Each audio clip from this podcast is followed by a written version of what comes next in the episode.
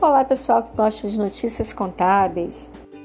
Para a contratação de um empréstimo, as empresas devem estar kits com as obrigações tributárias para tirar uma certidão de FGTS ou mesmo uma certidão negativa com efeitos positivos na Receita Federal, por exemplo.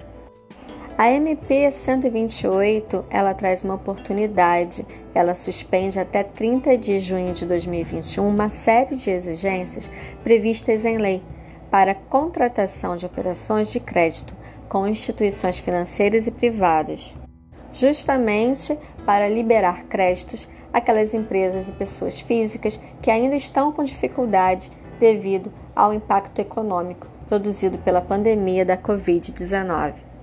Sendo assim, por conta dessa MP, os bancos no processo de concessão de empréstimos, eles ficam dispensados de exigir algumas informações como a entrega da Relação Anual de Informações Sociais, a RAIS, a quitação das obrigações eleitorais, a certidão negativa de inscrição de dívida ativa da União, a regularidade com o FGTS, a regularidade com o ITR para obtenção de crédito rural, consulta prévia ao CADIM pelos órgãos e entidades da Administração Pública Federal, entre outras.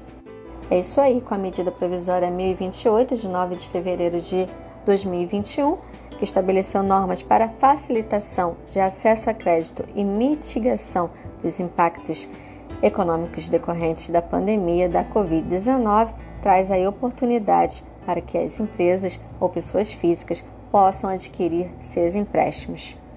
Bem, essas foram as dicas contábeis com Cristiane Gil Cardoso de hoje e até a próxima. Tchau!